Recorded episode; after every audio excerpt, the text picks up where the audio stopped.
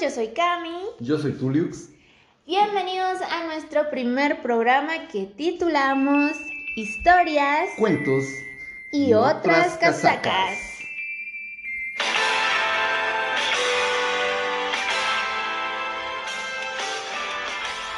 Bueno, em, para el primer programa, eh, celebrando el aniversario, si se puede llamar de esa forma, eh, de que hace casi un año fue declarado el COVID-19 como pandemia.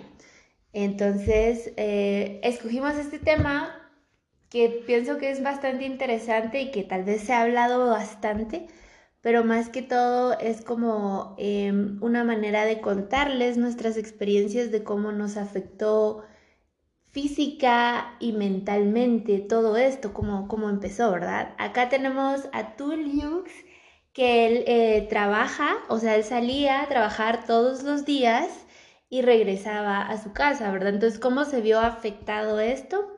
Y en mi caso, yo no trabajaba, entonces yo ya estaba en mi casa, ¿verdad? Pero aún así, también eh, tuvo muchos efectos este, la pandemia con con lo físico y mental para ambos. Entonces vamos a ver como las diferencias, ¿verdad? Contanos tú, Lux, eh, ¿te acordás tú qué estabas haciendo cuando fue declarado pandemia? ¿Ya todavía estabas yendo a trabajar? ¿Qué, ¿Qué, era de tu vida en este tiempo? Recuerdo que nos vimos, ¿te acordás? Me recuerdo. Estabas ah. enfermo, de hecho, y te hicieron la prueba. Contanos. No, no, fue exactamente la prueba de eso en ese tiempo, porque en Guatemala aún no se declaraba, eh, no, no, había todavía eh, restricciones de, salir a la calle ni habían casos. Entonces, eh, sí, estuve muy malo en enero, febrero y, y, una semana de marzo. Yo todavía fui a, estuve haciendo reposo esos días, esas semanas. Yo prácticamente fui el año pasado a trabajar dos semanas en todo el año, porque los primeros dos meses del año estuve eh, en casa. Resulta que tenía una neumonía eh, por una bacteria que se llama Mycoplasma pneumoniae. Y cuando escuchaste todo lo del COVID y eso, ¿no pensaste que podía ser COVID? Porque ya todos hablaban del tema, ¿no? No, no lo pensé porque el último viaje que yo había hecho afuera del país fue en agosto. Entonces no, no creo que... ¿Y los doctores no te vieron raro, nada? No, Todavía no. Nadie. Eh, Solo yo. En, fin, eh, hubieron bromas, pero con compañeros de la oficina, así como, oh, coronavirus, pero nunca fue... O sea, yo nunca sentí ese miedito de, decir, ay, Dios, sí, ya tengo esa enfermedad. Mm. Lo que sí es que ya llevaba mucho tiempo sin ir a la oficina y yo, yo sí disfrutaba mucho de estar en la oficina porque compartía con gente.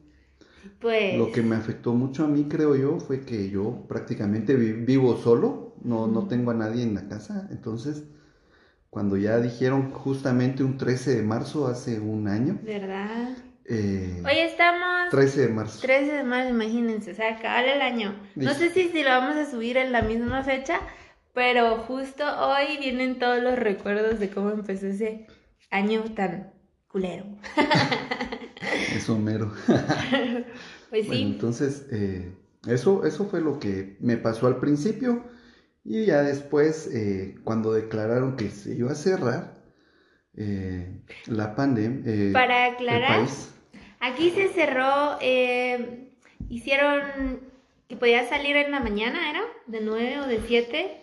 De no recuerdo. 6 de la mañana a 5 de la tarde, creo que fue al principio y después a dos, a dos de la tarde. Era así como, yo recuerdo el primer día, bueno, pero sigamos paso a paso, ¿verdad? Yo me recuerdo, yo me recuerdo que, yo fui a Costa Rica, fue mi último viaje. Em, fuimos al concierto de Backstreet Boys con, con una amiga y, y allá ya se hablaba mucho del tema y yo era de las personas que decían, nada, o sea, había un par de, de, personas en el avión con mascarilla y yo me burlé mucho de esas personas. Me burlé porque el hecho fue que se pusieron mascarilla en todo el viaje. Costa Rica estaba aquí a una hora cuarenta o algo así, es poquito. Pero cuando, cuando el avión paró, ya no aguantaron la mascarilla y se la quitaron. Entonces yo dije, fue un, fue una tontería, pues, porque todo el viaje venían con la mascarilla y al final se la quitaron. Bueno, yo venía a burlar, ustedes ya saben cómo soy, ¿verdad? Bastante burlona y mi humor negro y, y todos me hablaban de eso. De hecho, yo tenía preparado un viaje con esta amiga, nos íbamos a ir a ver a mi grupo favorito Conception a Europa en abril. Y cuando mm, fuimos a ver a los Backstreet Boys allá a Costa Rica, pues ya todos decían, no, que sí, que pandemia, que no, que no sé. Y yo ya me empecé a sentir un poquito nerviosa, ¿no? Y, y, bueno, de repente regresé y ya con, con, miedo porque en el aeropuerto ya habían agarrado un par de personas que ya no dejaron que salieran de, de Costa Rica. Y a los dos o tres días me enteré que hubo el primer caso allá, justo en el, en el lugar donde yo me hospedé, o sea, no en el hotel, sino en esa área. Y yo así de, ah, entonces yo ya no, ya no vi a nadie, ya no vi a mi hermano, ya no vi a mi sobrina, ya no vi a nadie porque yo venía de, de un viaje, ¿verdad? Y por pura precaución. Y después, pues, resultó que sí, ¿verdad? Ahí es donde, donde tú te quedaste. En, en mi caso, como yo no trabajaba, pues yo me estuve aquí encerrada en mi casa siempre pero eh, al momento en que dijeron vamos a cerrar y vamos a poner restricción de horario, o sea, la gente me etiqueta mucho porque me dice, ay, a ti te da igual, ¿no? Porque tú no salías. O sea, es cierto que yo no trabajaba, pero no era que me estuviera encerrada todo el tiempo en mi casa, ¿verdad? O sea, es como un cliché que la gente no logra comprender. Entonces, cuando pusieron restricción de horarios, fue así como, yo recuerdo la primera tarde que a mediodía eh, me estaba tomando unas fotos ahí en, el porche, digamos, de mi casa y se escuchaba tanto silencio que fue, a mí me asustó, o sea, fue como, ay, no sé, como un aire de película de miedo cuando se quedan totalmente solos y empieza el apocalipsis zombie, fue así bien feo. Eso, como dice tu seguro fue el 13 o 14 porque ya fue el primer día donde ya no habían carros, no había gente. Les juro que ni perros se escuchaban en la, en, la calle y se escuchaban las patrullas. Aquí, yo vivo en Shela, Tuliux vive en la ciudad. En Guatemala, la capital. No sé si allá se escuchó igual, pero acá no se vea nada. Simplemente las patrullas pasando. Eh, fue horrible, un, un, aire bien, bien feo. Sí, eh, allá pasó igual. Eh, a las 5 de la tarde empezaban a pasar las patrullas de tienda en tienda viendo que ya cerraran las tiendas, que ya nadie estuviera este, trabajando. Em, y pues también que ya estuviera la gente en su casa porque había toque de queda y no podíamos estar en la calle a esa hora. Eh, muchas personas que no obedecieron pues tuvieron que pagar las consecuencias. Pero sí era un silencio al principio a mí me gustó mucho. Yo disfrutaba mucho de las noches en silencio porque por donde vivo se escuchaban ruidos hasta tarde. Aunque eh, por los vecinos a veces eh, siempre se escuchaban ruidos a medianoche, a veces estaban somatando cosas y se escuchaba. Pero sí, al principio disfruté mucho del, encierro, pero poco a poco me, me fue desgastando al punto de parar llorando yo solo en la casa y ya no aguantar más a estar encerrado. Yo salía una vez a la, a la quincena, una vez cada 15 días salía a comprar eh, comida, a reabastecerme y pues tenía tienda cerca de la casa, entonces si de repente me faltaba algo, pues salía rapidito en la mañana y ya, ya no salía más. Entonces dejé de ver mucha gente y yo creo que soy muy, muy sociable y sí necesito mucho el contacto físico con las personas. Entonces sí me, me para mí ¿eh? ya fue siendo, ya, ya fue siendo torturoso estar eh, encerrado, ¿sí? Yo recuerdo que eh, yo dije lo mismo, ¿verdad? La misma etiqueta. Dije, bueno, yo igual no salgo mucho, o sea. Y empecé a hacer un skate show, más o menos, skate, no sé cómo se diga Em, y dije, me voy a tomar fotos porque esto va a, durar, según yo, ¿verdad? Un par de meses. Entonces, que me voy a disfrazar de esto y voy a estar subiéndolo a mis redes y eso va a ser como mi labor, ¿verdad? Así empezó. Y pues así, ¿verdad? Ponía música, hacía esto, cocinaba. Era como divertido también al principio. Ir al shopping era daba miedo. Yo recuerdo que yo fui a Walmart la primera vez y, y había gente así tan... Yo tengo mucho, como mucho, mm, como mucha, mucho sentimiento de melancolía cuando, cuando veo como que las cosas han cambiado. O sea, yo soy no me gustan las rutinas, pero al, pero al final soy rutinaria, ¿verdad? Entonces, cuando yo voy a Walmart y veo a toda la gente ahí comprando, siento bonito porque es la rutina, pero de repente yo llegué y eran 10 personas haciendo una super fila y, y entrabas, no había música adentro, eh, te permitían estar 7, 8, no, 20 minutos creo adentro, nada más para hacer tus compras. Y todos con mascarillas, con caretas, con guantes, con, con alcohol. Ay, para mí fue un sentimiento súper feo porque yo dije, ¿qué pasó? O sea, qué horrible. A mí me encanta ir al shopping, yo vivo en el shopping. True story. sí, pero, pero esa vez fue muy triste, ¿va? Y, y, y pues sí sentía como ese sentimiento, ¿verdad? De que qué feo, ¿qué está pasando? Pero yo decía, va a durar poquito, va a durar poquito. Y yo empecé tranquila, la verdad. Yo empecé tranquila, eh, hacía mis cosas pero igual, eh, poco a poco, la soledad, pienso yo, te va, te va apuñalando, ¿no? Porque yo ya, mi cabeza ya empezaba a tener otras, otros pensamientos, o sea, ya no era así como, hey, mañana es eh, miércoles, igual me voy a quedar viendo, eh, no sé, un maratón de Supernatural, ya no, yo decía, voy a ver Supernatural y, y, y me sentía ansiosa, empecé con... El, un poquito de ansiedad o me, o me ponía deprimida porque decía el día es muy largo, no, no puedo salir, no sé. Y eso que yo me di mis escapaditas, porque no les voy a mentir. Yo me di mis escapaditas, que no estuvo bien porque pues al final me arriesgué y arriesgué a mucha gente. Pero eh, sí me di mis escapaditas. Em, pero sí, poco a poco mi mente fue decayendo y fui entrando en un en un colapso mental, le llamo yo. Así como tú me contabas que tú terminaste llorando, yo igual, yo, yo ya no dormía y simplemente le empecé a perder el sentido a mi vida. O sea, ni siquiera quería saber de Roy. Todos saben que Roy es mi cantante favorito y pues vivo bastante obsesionada. Pero ya no, ya, ya ni eso. Y eso que me tocó en pandemia, ¿no? Cuando salí en el video Conception, pero ya todo eso dejó de ser un wow para mí, porque aparte de sumémosle que tuve muchos problemas personales en ese entonces, y el encierro, y... Ah, no, la verdad, para mí fue un momento bien estresante. Eso fue, digamos, que estamos hablando de marzo a... agosto. Agosto, septiembre tal En septiembre colapsé yo. No, o sea, de, mi decaimiento mm. previo al, llegar al, brote, dijiste tú. Ajá, ahí. A ver, ahora tú cuéntanos por qué terminaste o cómo sentiste ese decaimiento poco a poco, cómo, cómo te fue afectando, hablabas con tu familia, así por, por, Zoom y las cosas que, hacía la gente. Pues eh, prácticamente yo, a mí lo que me pasó fue que yo ya venía deprimido de antes. Yo ya llevaba casi seis años siendo emo. seis meses eh, así bajoneado, haciendo lo que tenía que hacer porque pues me despertaba y tenía que hacerlo. Sobreviviendo. Em, y cuando estuve eh, el primer mes eh, en mi casa por la neumonía, que no era coronavirus,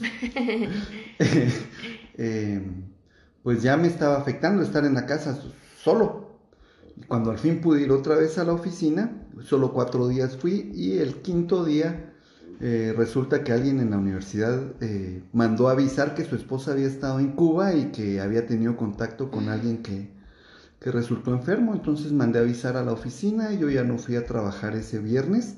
Y ese viernes en la noche fue que habló el presidente y, declaró toque de queda y, y pidió que por favor se hiciera trabajo remoto me fui eh, bajoneando más por el hecho de que ya no tenía chance de salir y ver a mis compañeros de la oficina.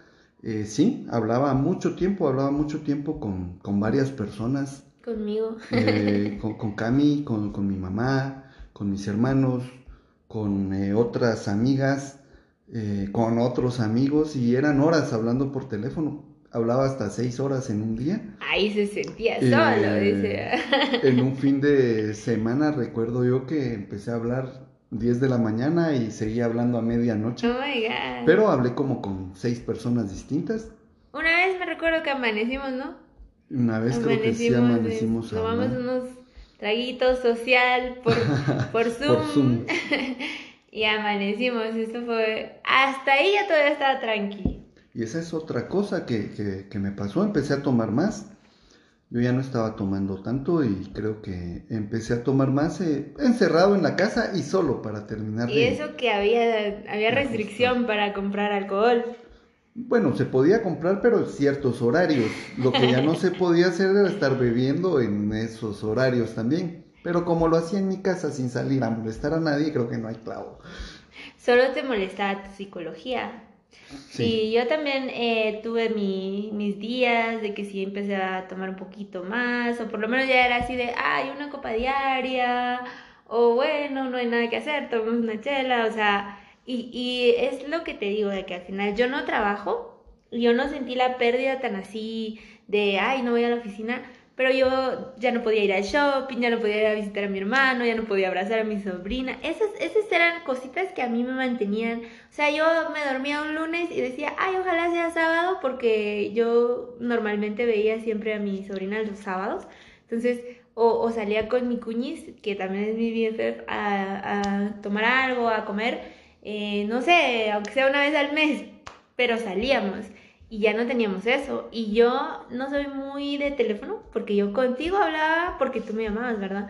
Pero que yo agarrara el teléfono y dijera, mm, vamos a ver quién está disponible. No, además, ya saben que yo soy bastante antisocial, entonces todo, todo eso fue como, o sea, de las personas que salían a trabajar y que todos empezaron a decir, ellos son los más afectados, yo les puedo decir, yo no trabajaba y yo fui una de las personas que siento que que estuve entre ese, ese, ese caminito de los más afectados porque sufrí ataques de ansiedad. Claro, sumémosle esto a mis problemas personales, pero que se dieron, de hecho, por, por esto de, las, de la pandemia. O sea, si no hubiera pasado la pandemia, los problemas tal vez no hubieran sido tan fuertes.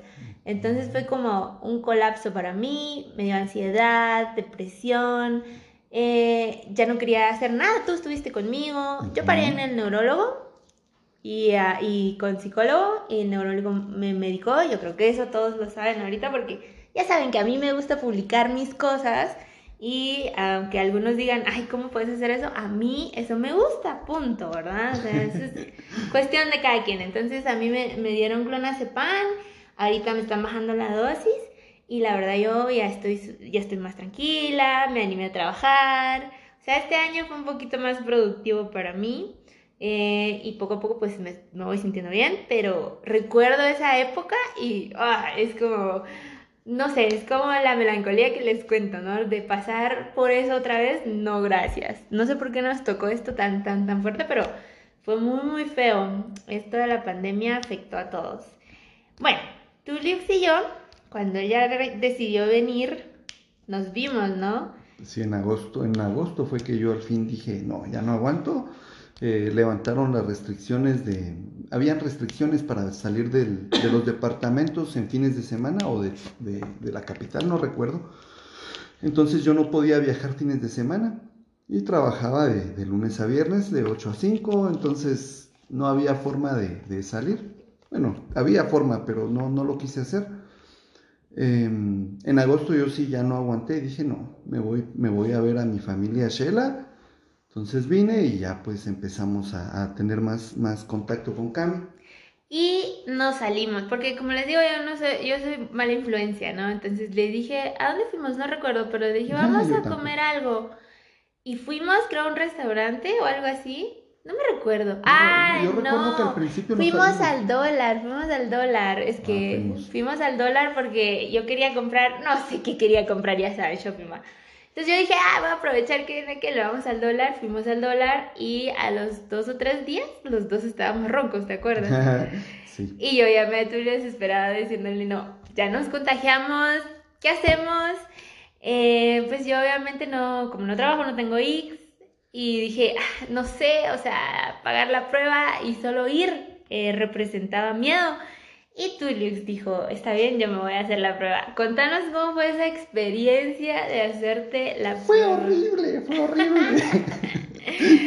Yo recuerdo que yo estaba súper nerviosa y es que me dolía la garganta y a ti también casualmente, ¿no? Yo me puse, sí, de repente empecé como que con fiebre, yo ni sabía cómo se sentía tener fiebre. Ah, qué sano Eso es cierto, me empezó a decir, es que siento escalofríos normal y yo, tómate la fiebre, güey, ¿qué te pasa? Yo pensé al principio que era por tanto desvelo, porque no estaba durmiendo bien. Me acostaba a una, dos de la mañana, me despertaba a las siete a trabajar.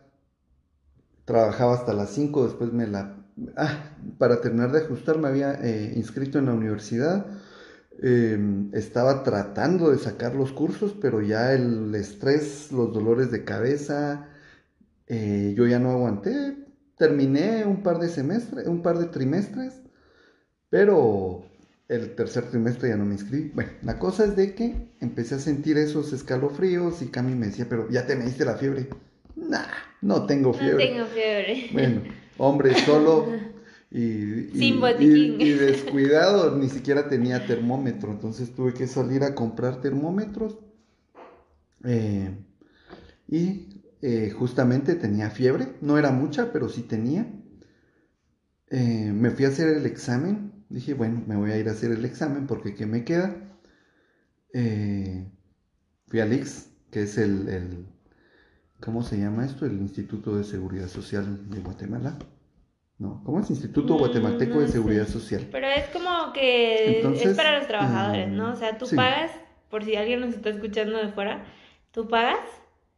Se paga una cuota, mensual, y la empresa donde trabajas paga otra parte y entonces ya tienes eh, eh, seguro médico, digámosle así. Sí, pues. Entonces, eh, pues Aparte de tuyo, tenía a una su conocida y por eso le hicieron un buen examen. Eh, sí, eh, fue bien gracioso porque eh, me hicieron el, examen. esta persona, mi, mi, mi una mi prima, me hizo el examen, pero me revisó la nariz y todo y me dijo, mira, vos tenés un cornete bien inflamado para los que no saben, cornetes son unas bolitas, ¿no? Son, como amígdalas que tenemos en la nariz, que yo tampoco sabía que existían. Y eso que ya saben que yo sé mucho de anatomía, pero hasta que Tulux me contó, dije, ¿qué es eso? Y ya lo googleé, ¿no? Entonces, eh, resulta que me, me, me, puso el hisopo en la nariz y lo empezó a introducir hasta donde ah. podía. Y de repente sintió ella un tope y me dice, vos no pasa, de plano es por, de plano es por tu cornete, y yo, oh", yo grité todas las palabras que se me ocurrieron lo más soeces que pude, y las otras doctoras que estaban ahí, porque eh, me lo hicieron enfrente de las otras doctoras, eh, solo así como que ese cuate, ¿qué onda? Después eh, me dijo, no, no, no, probemos del otro lado. Ah, mira, pues ahí sí pasó facilito. Ahí estamos. ¿Y qué se sentía? Yo me imagino que se siente como cuando te ponen un piercing. Cuando te ponen un piercing, en, un piercing en, el, en, el, en la nariz, sientes como... Es horrible, o sea, yo, me, yo tuve piercings casi en todos lados. Todos imaginen cosas, o sea, en la cara, en, el, en, en la lengua y así. Pero el más doloroso siempre era el de la nariz. Te sacaba una lagrimita siempre, siempre porque era molesto. Es como arrancarse un pelo de la nariz. Nunca, pero oh my gosh. Está bien, esos son experimentos eh, masculinos. Ah, Resulta que eh, pues me hicieron la prueba, me quedé pues nervioso, me fui a la casa y no tenía nada. Yo también quedé nervioso. Me dio medicamento eh, para que se me bajara la fiebre, para, para controlar eso. Pero resulta que cuando me hizo la evaluación no tenía nada, ni ninguna infección en la garganta, nada. ¿Nos habremos sugestionado? Eh, entonces quedé bien, como a los 15 días. Volví mm. otra vez a tener la misma me acuerdo. La misma sensación de escalofríos, eh, fiebre, y dije, no, otra vez. ¿Y qué pensabas? O sea, cuando te, cuando te pasaba por la mente que podía ser COVID, ¿qué pensabas? Porque estabas tú solo. Dije, uh, me voy a dejar morir al fin. Bien, ya vieron seis años de tenemos. Más de seis, treinta y cinco. Porque yo me recuerdo que cuando tú empezaste enfermo, yo dije, y yo también, yo dije, ¿yo qué voy a hacer? O sea, ¿qué voy a hacer? O sea, yo no, no, no tenía pues a alguien que, que, viniera aquí a cuidarme o qué sé yo, o sea, no podía decir que me iba a ir a un hospital tampoco porque yo no tengo X. Y irme en los privados acá no estaban, no estaban aceptando gente con COVID. No sé si ya, pero no la estaban aceptando. Y los hospitales que son solo de COVID, aquí en Guatemala, pues se oyen muchas cosas que son malísimos, que, que no. Y yo, eh, algunas personas me decían, eh, no, pero es súper fácil, o sea, te dan unos 3, 4 días, te pones malo y ya. Pero yo decía, ¿y si no? O sea, ¿y si me complico? ¿Qué voy a hacer? No, yo sí la pasé mal, o sea, yo las pequeñas, dos, tres veces que tuve miedo, era como, me voy a morir y me voy a morir horrible porque desahogado, o sea, eso pensaba yo, ¿verdad? Pues eh, yo no pensé en morir. Recuerdo que tú me dijiste, yo te llevo a cuidar y yo, no, nada. Sí, yo dije, te hago un atolito. atolito. Pero si no, si era una sensación, para mí sí era una sensación y otra cosa era con quién había estado yo, o sea, a quién había visto y a quién había podido yo contagiar. Eso era otra cosa que me daba mucho miedo. Ese era el miedo más fuerte para mí. Peor si contagia a alguien y, y, esta persona se enferma y se muere por mi culpa. O sea, eh, todo eso, yo no veo noticias, yo no, yo no empecé a googlear cosas de COVID porque yo no, no me interesa, la verdad. No, no me gusta eso de, de estresarme más de lo que ya vivo, ¿verdad? Pero aún así lo piensas y dices, ¿y si yo tuve la culpa? O sea, eso tampoco me detuvo a, a, seguir saliendo, les soy honesta. O sea, eran pensamientos que, recurrentes, pero decía yo, bueno, es eso, mi salud mental, así que vamos a la vuelta. sí, no, a mí también me pasó eso. Yo pensaba mucho eh, cuando vine a Shela en mi familia. ¿Por qué? Eh, prácticamente aquí están todos, mis, mis dos viejos, mis hermanos.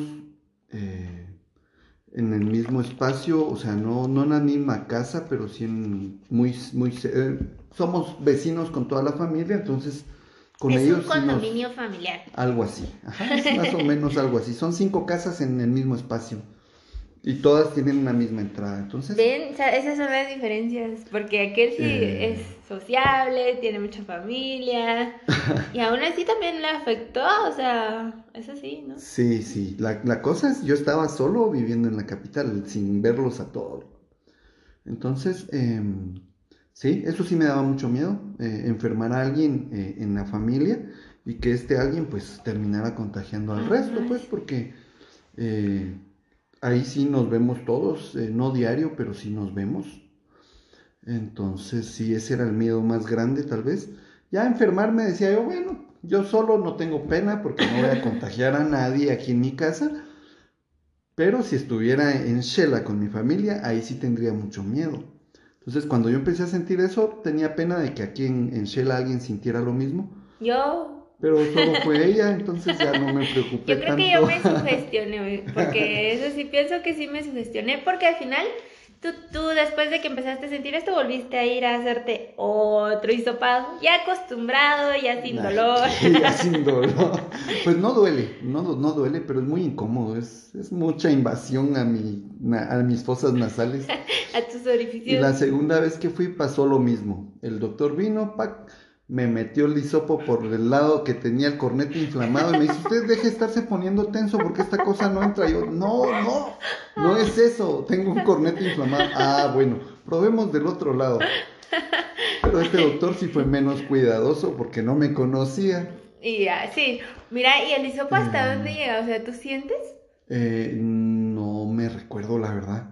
Si llega hasta la garganta, no, no, no. No recuerdo, fíjate. Oh my gosh, pero es grande. La primera vez que me lo hicieron, creo que sí me llegó. Creo que sí sentí que me llegó a la garganta. La segunda vez eh, sentí que me llegó. Al cerebro. No sé, no sé. Pero sí, eh, es una sensación bien, bien, bien incómoda.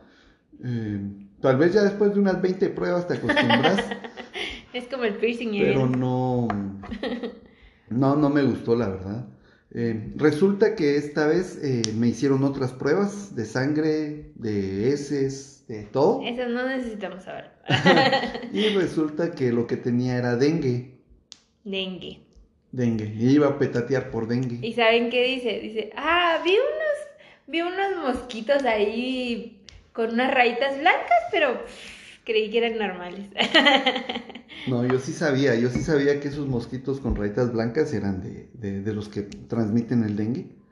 Eh, de hecho, cuando los vi, empecé a googlear otra vez mosquito del dengue y sí, justo por eso fue que me la pasé muy mal. Eh, resulta que yo viajé a Shela un par de semanas antes, estuve dos semanas en Shela y había dejado la pila llena de agua. No dejé agua en su casa. Cuando regresé, pues estaba se me habían invadido los mosquitos. Eso no pasa aquí en Shela porque aquí no hay calor.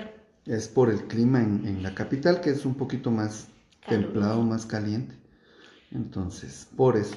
Y, en fin, todas esas cosas que pasaron, eh, pues Toulouse tuvo la, la mala suerte de tenerse que hacer el hisopado dos veces. Yo pues la verdad es de que Siento que no me lo he hecho porque pues no he estado todavía en contacto con alguien que me ha dicho sí tengo o sí tuve o algo así.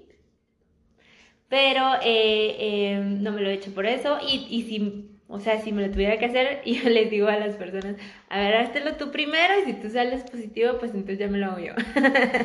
es más fácil, ¿no? Qué miedosa. Sí. Pero es que, no, va, pero... Eh, ¿En qué momento sentiste tú que se te empezó a pasar el, el bajoneo? La depresión, la ansiedad. Porque yo sí mm. recuerdo que estuvimos mucho tiempo y, yo hubo un tiempo que estaba muy triste, pues estar hablando contigo me ayudó bastante. Eh, después cuando ya pude salir de la casa y, venir a, a, Shela, eh, también pues ya nos empezamos a ver un poco y eso también me ayudó un montón. Sí, a mí también. Em, pero eh, ya me tuvo que haber un punto. Hubo un punto en el que tú ya empezaste a, a, dejar ah. todo lo que te estaba afectando y empezaste otra vez a, recobrar los ánimos, ¿no? Esto fue, bueno, simplemente estaba ahí, ¿me entienden? No sé, es como raro, fue raro, pero fue bonito porque te decían algo y tú no sentías nada, entonces era como, bastante extraño, pero fue bonito. El segundo día fue que ya empecé a tomar la pastilla que era el antidepresivo. Y el antidepresivo, todos los antidepresivos funcionan de la misma forma.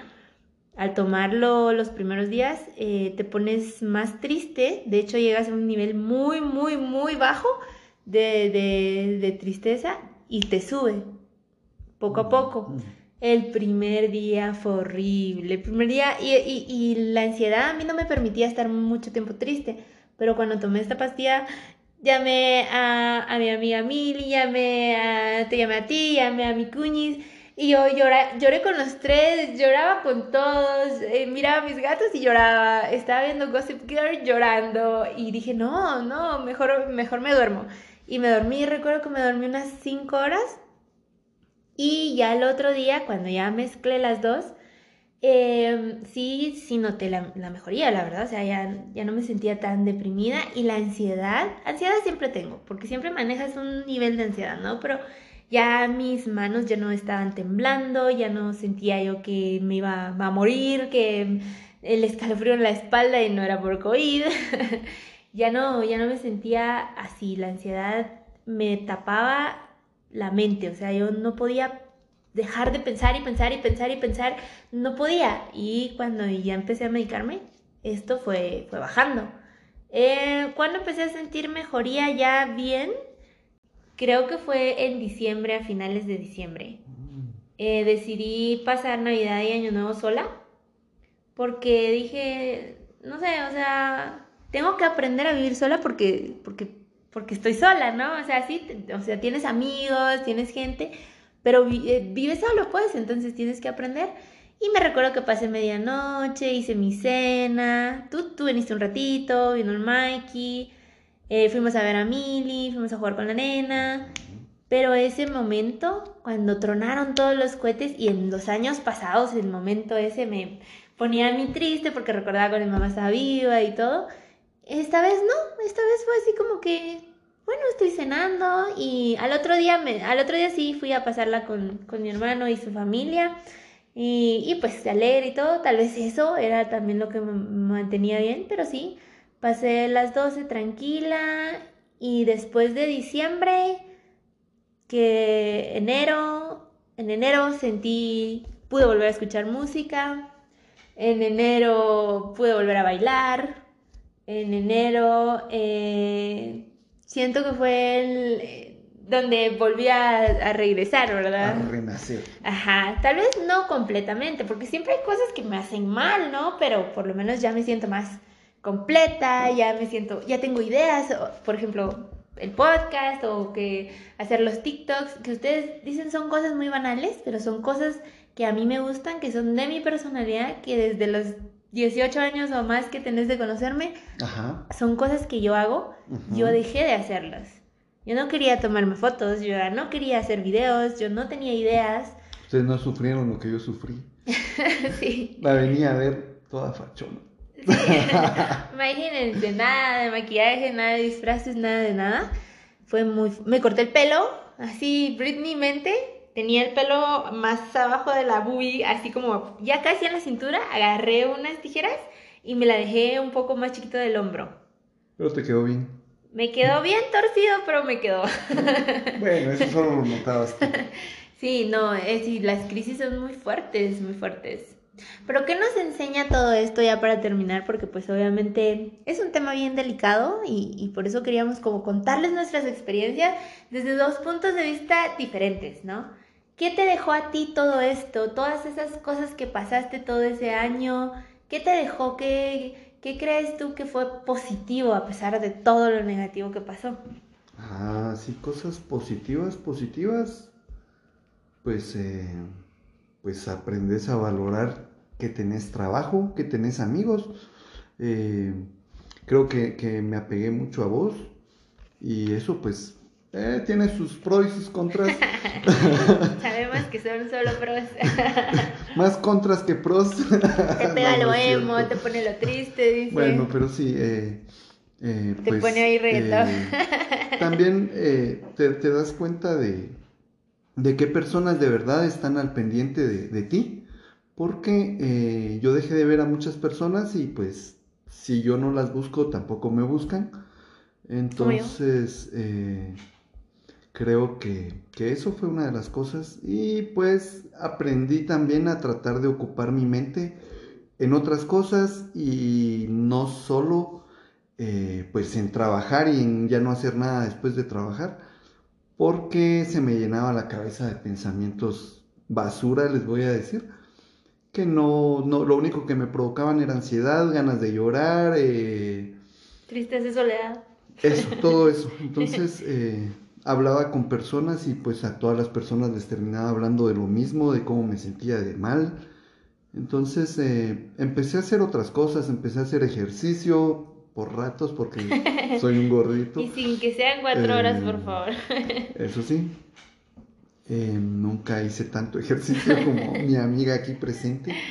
Eh, pues creo que sí, me, ayudó. Empecé a leer otra vez. Ya no, ya, yo ya tenía mucho tiempo de no leer. Eh, eso creo yo. sí, creo que eso básicamente. Tú también fuiste, estuviste en el psicólogo y ah. eso también fue algo bueno, ¿no? Fui a parar, bueno, en agosto, el día que paré llorando, me acuerdo que llamé acá a mi voz conectarme a un psicólogo, no conozco a nadie. Yo soy psicóloga, por si quieren. Y Cami me, hizo favor de, enviarme el número de una amiga y pues ella me, me atendió. Tuvimos algunas sesiones eh, que me ayudaron. Cada vez que hablaba con ella, pues ya paraba yo más tranquilo. Y pues tuve otro par de crisis después y pues ahora ya está más controlado este asunto. a manejarlo, digamos, un poquito. Creo que sí soy muy mal estudiante, entonces también soy muy mal paciente y nunca le hice las tareas a mi psicóloga, pero pues ella comprenderá. ¿Y a ti? Pues mira, yo pienso que todo lo que tú dijiste es muy cierto. A mí, en lugar de apegarme un poquito a mi familia, creo que me desapegó mucho más. O sea, claro, yo, yo con, eh, con mi hermano, mi cuñada y la nena pues siempre platico, pero eh, pues cuando no había pandemia nos mirábamos más. Eh, y de ahí con mi demás familia, pues si antes no, las no los miraba, ahora menos, ¿verdad? O sea, sí, sí fue un desapego total. Pues yo en mis, en, mis peores momentos sí llegué al, punto de decir, ¿qué hago? ¿A quién llamo? Porque no puedo con esto sola y o llamaba a la cuñiz, llamaba a Mili o te llamaba a ti y, no era de que yo necesitara hablar cinco minutos, yo, yo necesitaba horas y ellos me escuchaban y, me, y, se estaban conmigo horas, horas y si no podía uno estaba el otro y si no estaba el otro estaba el otro. Entonces sí valoras mucho tener, eh, tener a tus amigos, a, la gente que te quiere cerca, ¿verdad? Eh, a mi hermano también lo llamé un par de veces, así de, hablemos. Pero dije, ay, qué a trabajar, ay, qué a seguir estudiando. Yo soy psicóloga, no terminé mi maestría, pero ahí está todavía. Y eh, eh, dije, bueno, yo ya terminé de estudiar, o sea, ¿para qué voy a seguir estudiando? ¿Qué hueva? Y ya no quiero trabajar, y qué hueva, y todo es que hueva. Y según yo, Netflix, Supernatural, Vampire Diaries, todas esas cosas que me gustan, las películas de miedo, todo eso, eh, era suficiente, o sea, yo podía pasar todo el día viendo eso, pero no. No, cuando yo me di cuenta de que ya ver casi ángeles no me producían pensamientos laterales, como dice la serie, ahí dije, oh, oh creo que, que sí necesitas tener algo más, necesitas llenar tu cabeza de algo más. Si tú trabajas, pues haz otra cosa. Si tú estudias, pues también haz otra cosa. Si tú no haces nada, pues trata de trabajar o de estudiar algo para que tu cabeza no se llene de esos pensamientos basuras que estaba diciendo tu Lux. Porque eso es lo, lo más fuerte que me pasó a mí en la pandemia, que mi cabeza no dejaba de girar y de tener pensamientos y yo ya no podía controlarlo, ya no podía parar. Entonces, para que esto no suceda, uno tiene que tener varios enfoques, no simplemente uno, no, incluso, ¿verdad? Los que son, yo no soy mamá, pero puede pasar lo mismo, ¿no? Que las mamás se enfoquen solo en los hijos y ya no haya nada más. No, porque tus hijos van a estar ahí un tiempo nada más, no son eternos. Todo es relativo, todo en esta vida es solo por un tiempo. Todo temporal. Todo es temporal, exacto. Y eso fue lo que yo aprendí, que todo es temporal y que tú tienes que girar, porque si tú te estancas, la vida se, estanca, todo se estanca. Pero tu cabeza no, tus pensamientos siguen dando vueltas y siguen diciéndote, ah, no sirves para nada, eres emo, siempre fuiste emo. Sí. Y ya ni oír Kudai era bonito. era así de quiero. Pero sí fue muy fuerte, chicos. No sé cómo les fue a ustedes. Ojalá nos puedan contar eh, sus experiencias si así gustan. Em, a mí me encuentran en las redes como Camila Estrella Marisuya. Vamos a seguir hablando de temas así de interesantes, de humor y de casacas. ¿Qué significa casacas, por cierto? Aquí en Guatemala es como hablar... Eh exageradamente, tal vez, exagerar las, las es historias, decir, decir mentiras. Eh, ¿Qué más podría ser? Eh, bueno, pues más o menos así lo puedo definir. Sí, como decir, como decir mentiras, ¿no? Como dirían los argentinos, como que arreglar más la, la historia, ¿no? Meterle un poquito de salsa. Eso, salsa Echarle un cachito de salsa a los tacos. Bueno, chicos, eh, gracias por escucharnos. Eh, ojalá que esto les haya servido de algo, que pues no están solos, no estuvieron solos y no van a estar solos y que se puede salir adelante, aunque sea con clonazepam. eh, pero se puede salir adelante. ¿Algún mensaje para despedir? Pues sí, solo eh, lo que mencionó Cami, que sería bueno siempre tener presente que todo es temporal, pues cualquier crisis en la que estemos, en por la que estemos pasando, pues en algún punto tiene que, mejorar o terminar. Entonces, eh, denle tranquis. Sí, ocupen su mente, eso es muy importante. Ocúpenla, ocúpenla en cosas que les gusten y en cosas que los ayude a saber más. Entonces, nos vemos en la próxima. Gracias por escucharnos. Hasta la vista. Bye. Los dejamos con esta canción por si necesitan un poco de autoestima, recomendada por favor. Del cuarteto de Nos, Me Amo. Me encanta mi aspecto de hombre tan perfecto, yo soy lo más grande que hay. Hola amigos, yo soy Cami. Yo soy Tuliux. Bienvenidos a nuestro podcast que titulamos Historias, Cuentos y, otras casacas.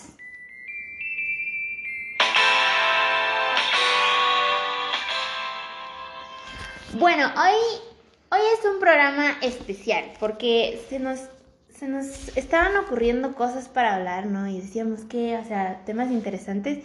Y se nos ocurrió, ¿qué más interesante que... A ver, Tulix, dinos, ¿qué es más interesante que...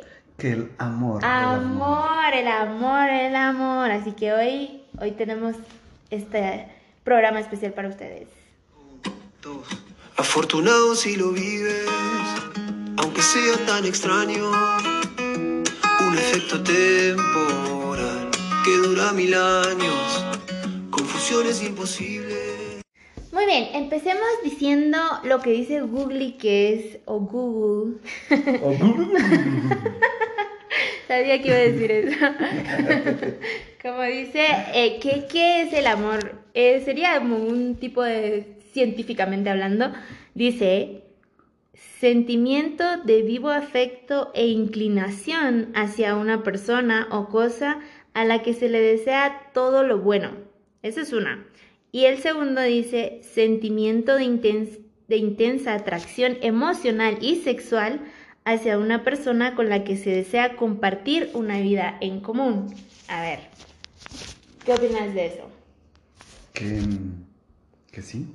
o sea, pero ahí estamos englobando el amor eh, como un todo, ¿verdad? O sea, no es no el amor, como acá dice el amor hacia una persona. Yo pienso que, que no, que hay muchos tipos de amor. Ahí vas. Y no siempre vas a amar personas, pues puedes amar animales, puedes amar objetos. Dilo, dilo. Puedes amar cosas. ¿Qué cosa? Cantantes, artistas. Puedes amar artistas. Animes, ficticios como él, pero los, como Roy. Los, artistas son personas, entonces ah, por eso sí, no los pues, mencioné ah, bueno, aparte. sí es cierto. Puedes amar dibujos mal hechos también. No es mal hecho, él es un bueno, mal hecho. Vamos a hablar otro día de eso. bueno, sí, sí, eso. El amor para. Yo me recuerdo cuando yo era chiquita tenía yo una mejor amiga la que, ay, era mi adoración, pero estamos hablando de que yo tenía 12 años, entonces ella era más grande y yo la miraba así como, wow, es lo máximo, quiero ser como ella cuando crezca, ¿no? Y mi mamá, mi mamá se, se ponía celosa y decía, es que tú la quieres más a ella que a mí, o sea, ¿por qué, verdad? Y yo le decía, es diferente, o sea, yo en, en, mi, en mi inocencia le decía, es diferente, porque yo no puedo querer a mi amiga como te quiero a ti, porque el amor a una madre es una cosa y el amor a una amiga es otra cosa. O sea, son dos cosas distintas, pero mi mamá no, ella sí no, no entendía eso, ella decía, no, tú la quieres más porque tú quieres pasar más tiempo con ella, tú quieres estar más tiempo con ella y, y, y no conmigo. Entonces, eh, muchas personas tienen como esta idea, ¿no? De, de, va, tú tienes, a, por ejemplo, a tu novia y de repente dejas de de ver a tu familia tanto como los mirabas antes por tu novia y tu familia dice, no, es que ahora la quiere más a ella y cosa que no debería ser así, es, ¿no? Es distinto el tipo de amor que se le tiene a esa persona. Y ahí podemos hablar un poquito de dale, dale. los cuatro tipos de amor o la forma en que clasificaban los griegos los tipos de amor. Y son cuatro formas. Les voy a decir los nombres y después hablamos de cada una. ¿Mm?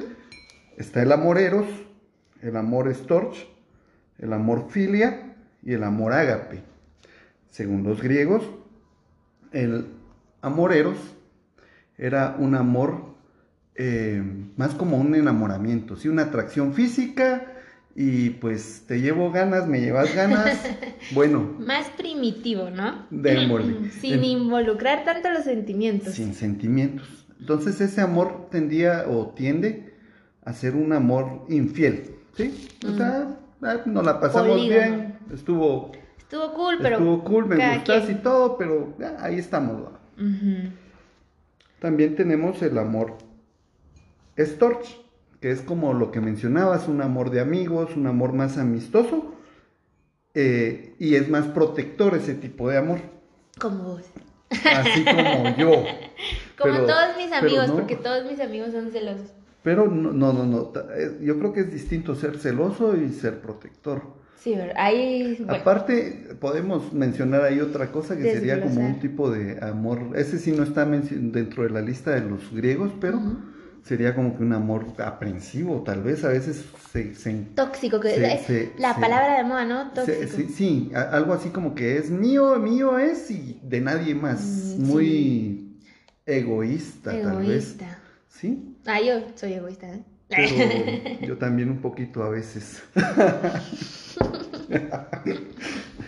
bueno, mm. entonces... Eh, Estamos en el Storch. Ese era el amor Storch, ¿no?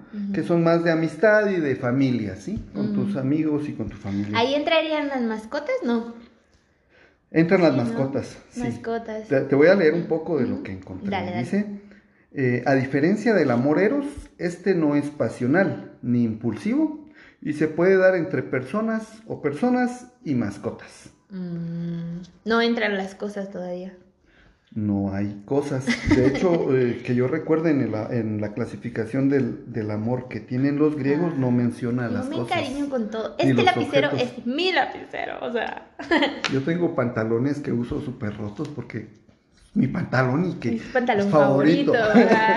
sí, no. Pero yo creo que eso tal vez hasta vendría a ser un poquito más de superstición, ¿no? Porque dice, ay, con este pantalón yo me la pasé bien tantos años y sigues, te lo sigues poniendo y, de repente ese día te la sigues pasando bien y dices, no, el pantalón es mi amuleto. o así soy yo. yo. yo. nunca los vi como amuletos, pero sí recuerdo que tenía una mi playerita anaranjada cuando tenía como 14 años. Y ya no me quedaba la playera, pero me la andaba Playera, para los que no son de Guate, vendría a ser una t-shirt mejor decirlo así em, global. sí, eso es. Espérate, sigue contando. Bueno, pues esa playera yo la quería usar siempre. ¿Por qué? No lo sé. No sé si solo me gustaba el color que tenía o el dibujo que tenía enfrente, que era un dinosaurio. O los 10 que te las ponías, te la pasabas bien, ¿no? O, o ya el olor que había agarrado porque nunca me la quitaba. no, no es cierto. bueno, pero podemos, tendemos a, amar cosas también. Sí, mucho yo soy de... A mí, eso de cambiar de teléfono, ay, a mí me cuesta. O sea, yo sé que es mejor el nuevo, pero no puedo. A mí no me cuesta. Mi teléfono, mis teléfonos tienen nombre, todos mis teléfonos. Mi iPad, eh, mis cosas, todas mis cosas tienen nombre. Sí. ¿Te acuerdas? Es cierto. Tu historia. Confirmo. Confirmo. Va. Bueno, tenía, también mencionan otro tipo de amor que es el amor filia. Eh, dice que es el amor que existe entre amigos, el amor al prójimo y que busca el bien común y se expresa por medio del respeto, solidaridad, cooperación, compañerismo. Se dice que es uno de los amores más bonitos que existe. Y ese porque, o sea, ahí sería como cuál, un ejemplo. Ese es un amor según lo que dicen ahí, eh, es desinteresado. Por ejemplo... El de madre. Puede ser el amor de madre o un amor desinteresado se me hace de alguien que, es muy... Eh, se me olvidó la palabra, pero que le gusta ayudar a la gente, que le gusta dar, muy altruista. Muy altruista. Tal, vez las personas altruistas eh, usan mucho ese tipo de amor. Yo pienso que me, me, voy a oír muy pepe. Ya, pero yo pienso que el altruismo no existe. Es que es, que es, tan difícil para mí creer que un humano no tenga segunda intención en todo lo que hace. No. O sea, no, y pero ahora con las redes es como, ay, soy altruista, mírenme, eso. Yo pienso. Entonces no, no creo que exista la gente el, que lo anda mostrando por todos lados, posiblemente sí esté buscando un reconocimiento. Pero alguien que... lo hace sin estarle contando a nadie y de lo que nadie se va a enterar, creo que ahí sí existe. pero es que ahí vamos a qué es lo que, o sea, va, vamos a ver, no sé. Un altruista podría ser una persona que ayuda a otras personas, ¿no? Va, por ejemplo, vamos a ponerla así, Em, aquí en Navidad, ¿no? se, le, se les da regalos a los niños de la calle. Algunas personas ah, tienen mucha, mucha de esa costumbre, no mucha gente lo hace. Em, va, pero ¿por qué en Navidad? Sí, eso sí es, eso sí es un buen O sea, es como, o sea, siempre hay una doble intención. Y no estoy diciendo que, que yo no crea que hayan personas buenas en el mundo. Pienso que la mente humana funciona así, que tú no puedes hacer nada si sabes que no vas a obtener algo de eso. O sea, es mentira cuando dices, no, yo, lo hice porque yo quiero ayudar. No. Yo creo que... Siempre vas a... Hablando de tu punto de por qué en Navidad, bueno, lo que se me viene a la mente ahorita es que pues en Navidad mucha gente está celebrando, mucha gente está compartiendo y dándole a sus hijos regalos Y estas personas eh, han de sentir que estos otros niños no van a recibir nada y están recibiendo todos, es como que voy a comer ahorita, pero no le voy a dar al que tengo a la par, entonces ellos lo verán más por ese lado, tal vez. No sé, yo pienso que algo para mí como, también le doy a aquel. Es Navidad, o sea, yo soy buena gente y les compré a ellos porque es Navidad. La Navidad, es, ese es otro tema para mí, va, porque ahí ya nos estamos metiendo en otro rollo, pero es lo que yo te digo, va, si no tienes una doble intención, lo pensás de manera más espiritual y decís, yo estoy haciendo un acto bueno y esto se me va a compensar en algún punto. Entonces, es como decir, yo pago por algo que a futuro me van a dar, entonces yo voy a hacer esto para que en el futuro me den esto, ¿verdad? algo como, tú, tú, tú, decís algo como que si fuera por karma. Ajá, por karma. voy a hacer, voy a hacer el bien para que me pase bien a Para que te pase. Entonces ahí, pues, pues, no es altruismo, porque estás esperando algo y después... Yo sí esperas que te pase algo bueno porque fuiste bueno. Yo sí, yo sí pienso que hay de todo. O sea, hay, ha de haber alguien que no tiene ningún interés al dar y pues definitivamente tal vez la gran mayoría es que sí está esperando Pero algo de regreso. es un buen tema para otro podcast. para la próxima. Mándenos ideas, mándenos ideas, chicos. Bueno, entonces estábamos con el filia, ¿no? Que al final es eh, de amistad también, es un amor de amistad y prácticamente estos dos amores de amistad que mencionamos tienden a ser más leales. Bueno, y también se, menciona el, amor ágape, que dice que es el amor más puro e incondicional que existe. Oh. Eh, este dice que es un amor más espiritual y profundo, cuyo cuya prioridad es el bienestar del, ser amado. No, entonces ahí estaría el de mamá, no. Creo que podría ser. está, em, dice que en este tipo de amor agape, eh, la persona que ama hasta sería capaz de dejar a la otra persona si es por el bienestar de esta persona. Ay, no hagan eso. Eh, eh, que es, el amor más incondicional que existe y, la mamá, entonces. Y que se le puede tener a cualquier persona, animal. Ah, entonces soy yo. Naturaleza, a las deidades, dice. Ya viste, o sea, es así como yo, así de, ay, yo quiero ir a ver a Roy, no importa lo que pase. No. Y no es un amor pasional. Ay, demonio. yo creo que al final, si hablamos de amor. No era el de Roy.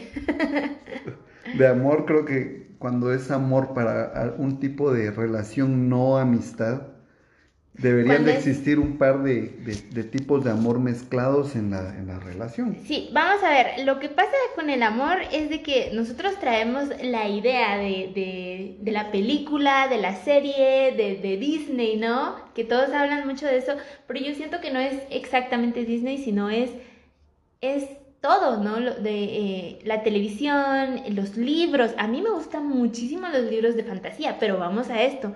Los libros que yo leo son románticos, pero son de fantasía, donde un ángel se enamora de un humano, obviamente el ángel ama de una forma tan extrema porque no existe. Imagínense a mi amiga queriendo que los ángeles la amen. y era un ángel caído además.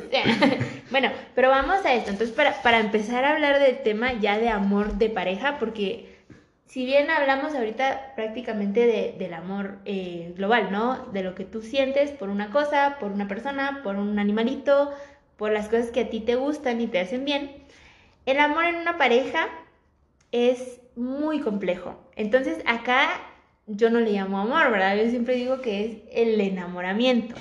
Entonces vamos a ver, el enamoramiento, el enamoramiento es, según Google, dice, nace al sentir una atracción hacia una persona por la cual dejamos caer las barreras que nos separan del resto de individuos, mientras que el amor nace una vez que has conocido a la otra persona realmente, pero se empieza a amar cuando se deja de estar enamorado.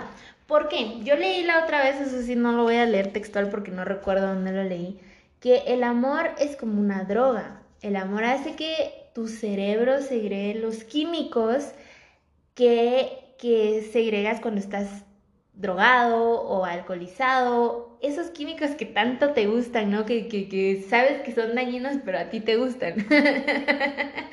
Eso es el amor. Entonces, cuando estamos enamorados, cuando estamos en ese proceso, estás drogado, ¿no? Entonces no ves defectos, eh, según tú en tu cabeza puedes, puedes aceptar cualquier cosa y no lo ves mal, ¿verdad? O sea, de repente tu pareja te hizo sentir mal con un comentario y tú dices, nah, no lo hizo con intención. O sea, empieza tu cabeza a decirte como, no, o sea, todo es perfecto en él, no le ves defectos. Eso, creo, si no estoy mal, dura más em, entre seis meses a un año. Después del año, ya empiezas a ver defectos, ya empiezas a estar un poco incómodo, ya te das cuenta que esa persona no está en el pedestal en el que la pusiste, ¿no? Y ahí está el desafío. Esta parte del enamoramiento, pues creo yo que vendría a ser el amoreros de los griegos. Sí. Porque eh, también mencionan que al inicio de una relación es el, tipo de amor que se da, ¿no? Hay atracción, hay ganitas. ganitas. Eh, entonces, eh, también se, se, idealiza a la persona, ¿no? Que era lo que decías de que dijiste que al final era algo temporal, ¿verdad? Que cuando se acaba esta parte, esta etapa del amor, Ahí. De, de, esta etapa del enamoramiento, entonces ya inicia el verdadero amor. Que es lo complicado de mantener, ¿no? Porque a cuántos no nos cuesta convivir con nuestra familia, con nuestros hermanos, nuestros papás. O sea, crecimos y nacimos en una casa llena de, personas que conocemos desde el primer día y aún así hay cosas que nos enojan, que nos caen mal, peleamos. Es como, ay, ya me quiero ir a vivir a mi casa propia o qué sé yo, porque no lo soportas.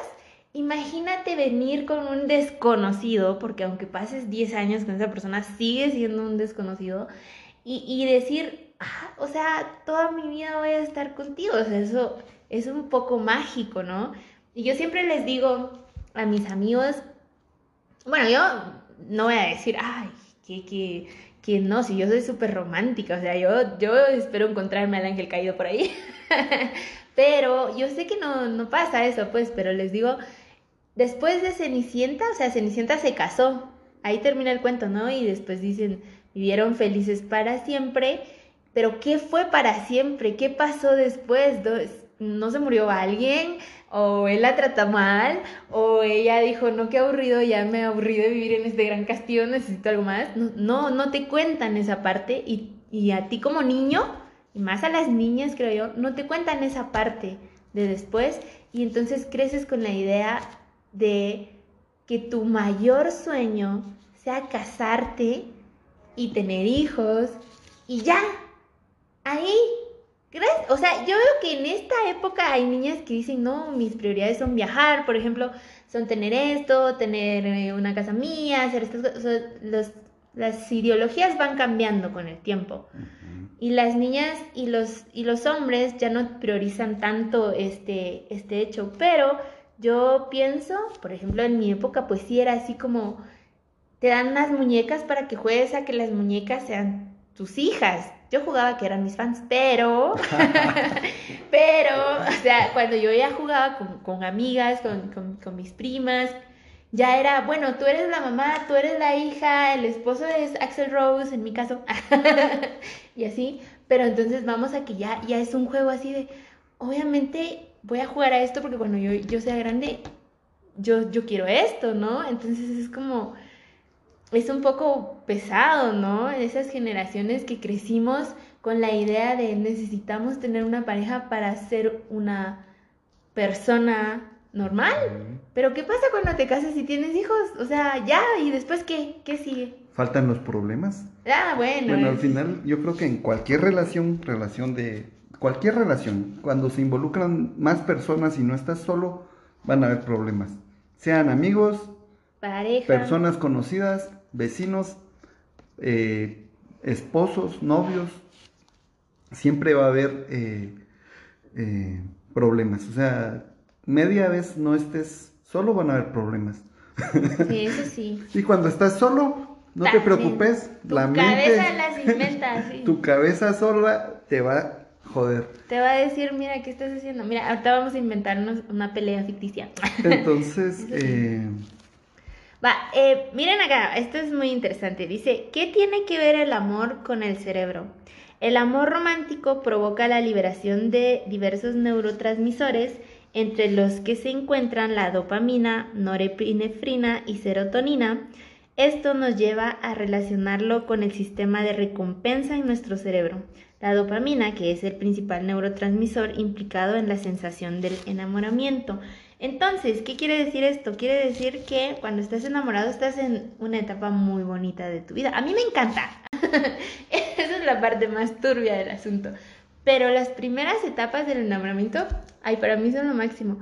A mí me pasa mucho, pero no, no hablando de con personas, sino de que vieron que el cerebro no distingue eh, si tú estás enamorado, o sea, no tiene que ser una persona real con la que tú estés, sino, ah, yo soy muy fan, ¿no? Entonces me enamoro de un artista y yo tengo esta primera etapa, yo, yo miro videos y es como, ah, una dosis extrema de dopamina.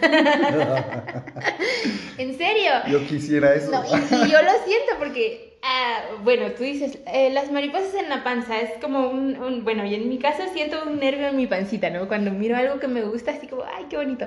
Pues yo miro videos de mi artista favorito y a mí me pasa eso, entonces, esas, y por eso es que cambio mucho de artista, porque bueno, digo, ya, ya se gastó la dopamina con este, vámonos al otro, con, continuemos con uno nuevo.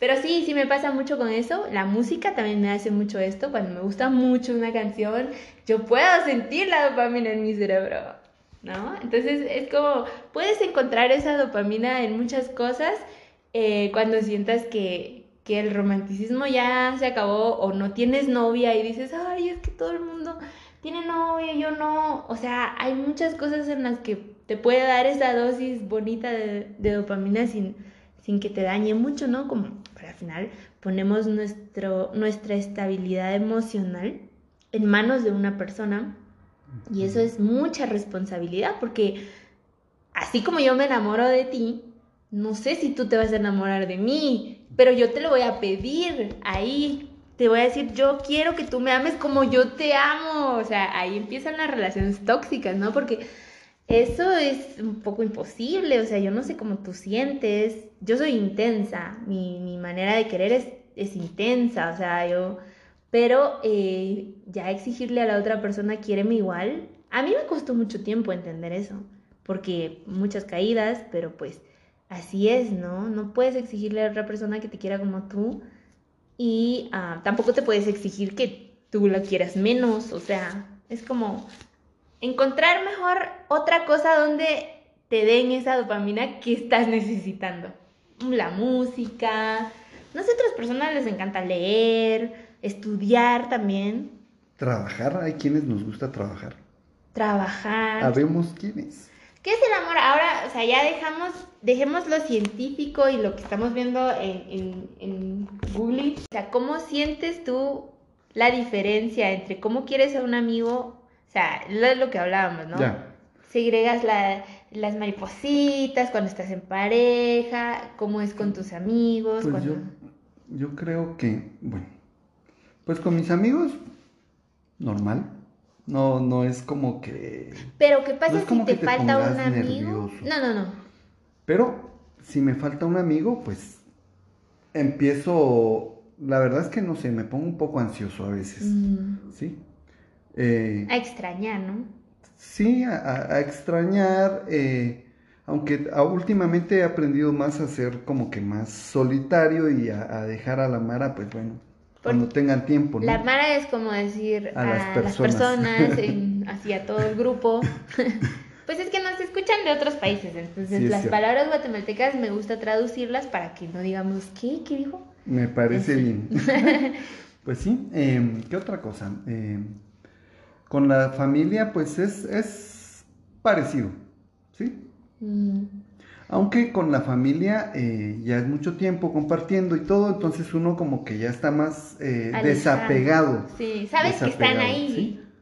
Eh, cuando empiezo a, enamorarme, cuando ya el, el, amor es para otro tipo de relaciones, creo que ahí sí tiendo a ser muy intenso, dijiste tú, ¿no? sí. ¿sí? Entonces tiendo a ser un poco intenso al inicio, después se me va pasando. Pero es porque la dopamina está hasta arriba, ¿no? Ajá. Y pues eh, en cierto punto se acaba el enamoramiento y pues ya uno se toma las cosas con más calma, ¿no? Y dice, uff. Pero eh, esa es como que mi forma de... De querer. De, de, querer. Bueno, a mí me gusta, me gusta dar mucho, me gusta dar mucho. ¿Te gusta eh, dar mucho cariño, muchas palabras, pero si tienes esa esperanza que te regresen lo mismo o no. yo creo que sí, yo creo que sí, siempre, yo creo que sí. Porque, pues, no sé, solo está ahí esa, esa, esa cosa, ¿no? Pero no es siempre, o sea, hay veces, hay personas tal vez con las que, con las que no es de la misma forma, sino que, ah, ¿qué onda? Eh, pero son distintos, distintas formas de personas, ¿no? Es, o sea que depende de la persona. depende, creo que depende mucho de la mm. persona. En mi caso, yo, yo, o sea, yo siento, yo siento que soy, con mi familia, por ejemplo, soy un poco desapegada. Bueno, con el que ya les conté, va, tengo mucho contacto con mi hermano, pero no es así como que yo necesite decirle, Buenos días, hermanito, ¿cómo amaneciste hoy? Todos los días, ¿verdad? De vez en cuando así como, ay, ¿cómo estás? Ya pasó un mes, no supe de ti, ¿cómo estás? No, o sea, pero soy un poco desapegada. Mi mamá era muy cariñosa y era así como, ay, mami, ya, o sea, ay, ay dame un abrazo, mami, por favor. Uno nunca sabe ni piensa en su cabeza que las personas le van a faltar un día. Entonces es como, pues, o sea, me puedes abrazar mañana, pasado, todos los días, pero hoy no. Pero pues las personas te faltan, ¿verdad? Y a veces pero ese es otro tema. Em, con mis amigos, yo soy, yo soy cariñosa, ¿no? O sea, si los abrazo, los veo y es como, ay, ay, te quiero mucho, y de repente una notita, eh, hey, ¿cómo estás? Te quiero mucho, algo así. O sea, sí soy, sí soy llevadera, pero no soy hostigante, siento yo, con mis amigos.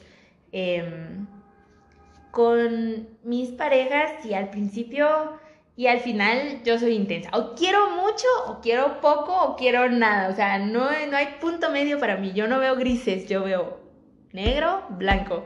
Y no hay grises. Entonces es un poquito costoso para mis parejas tolerar mi manera de querer.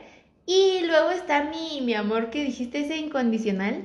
Filial, ah, ¿cómo era? Filio, filio creo filio. que ¿Qué es mi amor por los artistas? Ahí tengo yo un amor incondicional, fíjense. Y esto desde muy pequeñita lo traigo yo. O sea, me vuelvo fan y soy como, yo adoro a esa persona sin conocerla. Y, y haría cualquier cosa por esa persona sin conocerla. Pero ese amor es bonito, porque ese amor no me hace sufrir. O sea, yo, como ahí sé que no puede haber una reciprocidad, es como, yo te quiero a cambio de nada. El amor es complicado. ¿Qué pasa con el amor de ahora, de estos tiempos? El amor cibernético. No, no, no, no, porque lo, el ciber quedó hace años, ¿no? Sería como el amor de teléfonos, de redes, de. Digámosle amor virtual. El amor virtual, sí, porque ahorita todo, todo es así, o todo es en línea. Todo es en línea, ¿no? Más en estos tiempos. Yo conocí un grupo de, de chicos eh, los Winden, mis Winden, que nos hicimos amigos y hacemos Zoom todos los fines de semana. Y hubo un tiempo eh, cuando estábamos en las vacaciones que era cada fin de semana, habían temáticas. Eh, y nos hicimos muy amigos, pero algunos se conocen ya, pero la mayoría no nos conocemos. Y pues yo ya los considero amigos, amigos, así como si le pasa algo a alguno del grupo, me, me, me da algo, ¿no? O sea, es así. Entonces yo digo, bueno, este cariño es nuevo, ¿no? Porque no tienes, no has pues tocado a esa persona, no has estado con esa persona, no sabes si de repente respira raro o, hace sonidos raros. No sé, se me ocurre, ¿no? Cosas que... que, que... Eh, yo creo que es como un amor de amigos, ¿no? Al final es amor de amigos, aunque no hayas tenido contacto con la persona es amor de amigos. Y a mí me gusta mucho ese grupo por lo mismo, porque yo miro que son muy unidos, muy, son muy unidos a, pesar de estar cada quien en su país, ¿no? Hay personas de México, de Chile, de Ecuador, de Guatemala, de dónde más, de no sé, de, Venezuela, de, Venezuela, de Colombia. no sé, son muchas eh, nacionalidades.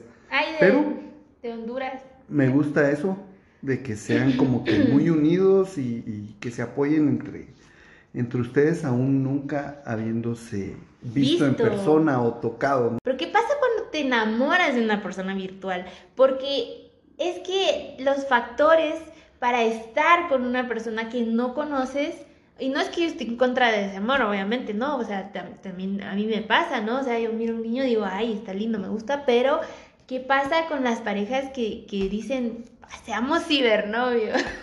¿Qué, qué, qué veo yo ahí? Yo ahí veo una, un peligro, ¿no? Una banderita roja. ¿Por qué?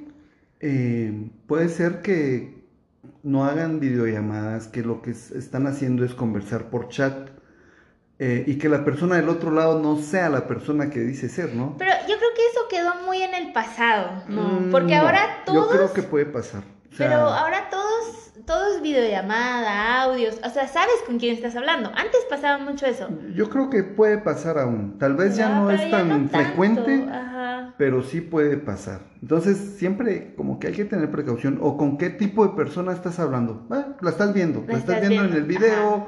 Eh, están hablando, pues se cuentan cosas. Normal. Tampoco sabes qué tanto se está inventando de su vida, ¿no? Eso sí.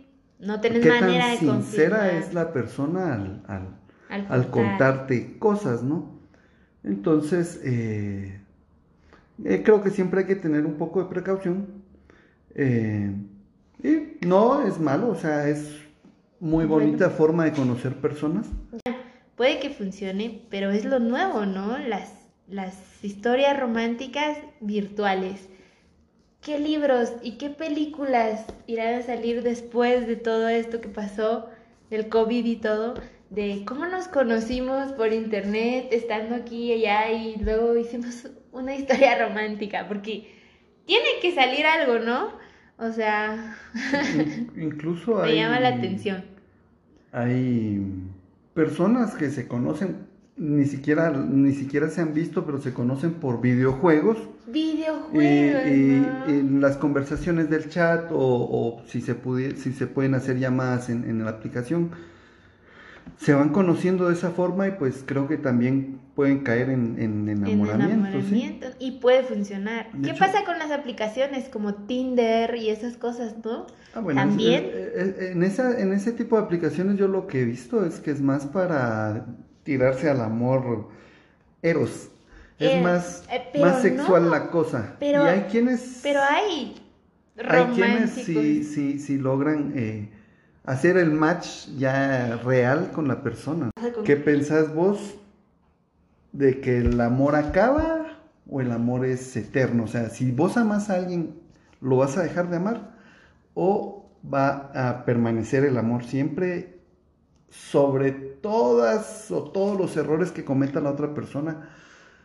Eh, ¿Qué crees? ¿Qué piensas? Creo que el amor no se acaba. Definitivamente no, en ningún punto, en, en ninguna circunstancia. ¿Por qué? Porque yo, yo con todas las personas en las que me he relacionado en mi vida, amigos, familia, parejas, exparejas, whatever, en su momento, cuando las cosas terminan mal, capaz te he dicho, ah, yo lo odio, pero después de un par de años, cada persona que ha pasado por mi vida yo la recuerdo con mucho sentimiento de, que la quiero, pues, o sea, digo, fue especial, tuvo sus cosas, pero fue especial, entonces el amor no se acaba, el amor no se acaba, se transforma, siento yo, y en el momento ah, se acaba, pero... Incluso el odio es amor, ¿no? Sí, incluso el odio es amor, es un sentimiento. Este, entonces, solo para concluir, el amor es peligroso, amigos.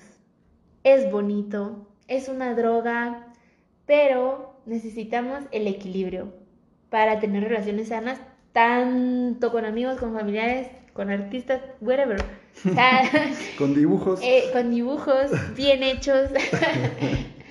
el amor es equilibrio y llegar a ese equilibrio cuesta muchísimo manejar sentimientos. No, yo no les digo seamos primitivos, no, no, no solo seamos un poco más conscientes cada vez que nos enamoremos o queramos dar todo por alguien. Hay que pensar, muchos hablan del amor propio, ese, pero ¿cómo se llega al amor propio? O sea, todos te dicen, ámate, pero nadie, nadie te dice cómo, cómo quererte a ti mismo. Ahí está. Pero eso es para un tema de autoestima. Pero vamos al hecho de que ni a ti mismo te tienes que querer sin equilibrio. Así que amor debería ser equilibrio. Para mí. Me parece. ¿Y tu conclusión? Pues yo pienso que sí, debemos de, saber amar a las personas, ¿no? Y, y, aprender a no, eh, a recibir la forma de amar de cada persona. Eso. ¿Por qué? Eh, por no entender eso, por no entender que todos amamos de distintas formas, eh, después sabemos intensos arruinándole la vida a las personas que amamos, ¿no? Deja eso, arruinándote la vida a ti mismo. Esa es otra cosa, ¿no? No saber recibir el amor de las otras personas te arruina a ti tus momentos, le arruina los momentos a las otras personas. Entonces, pues... El equilibrio. disfrutar cada momento y pues esa parte del amor propio creo que siempre es buena tenerla presente cuando se, se está amando a alguien y eso es todo. Así que gracias por escucharnos. Ya saben, me, encuentran en mis redes como Camila Estrella Marisuya o solo como Camila Marisuya. Eh, síganme, escríbanme. Gracias por eh, estar acá y espero que les haya interesado el tema.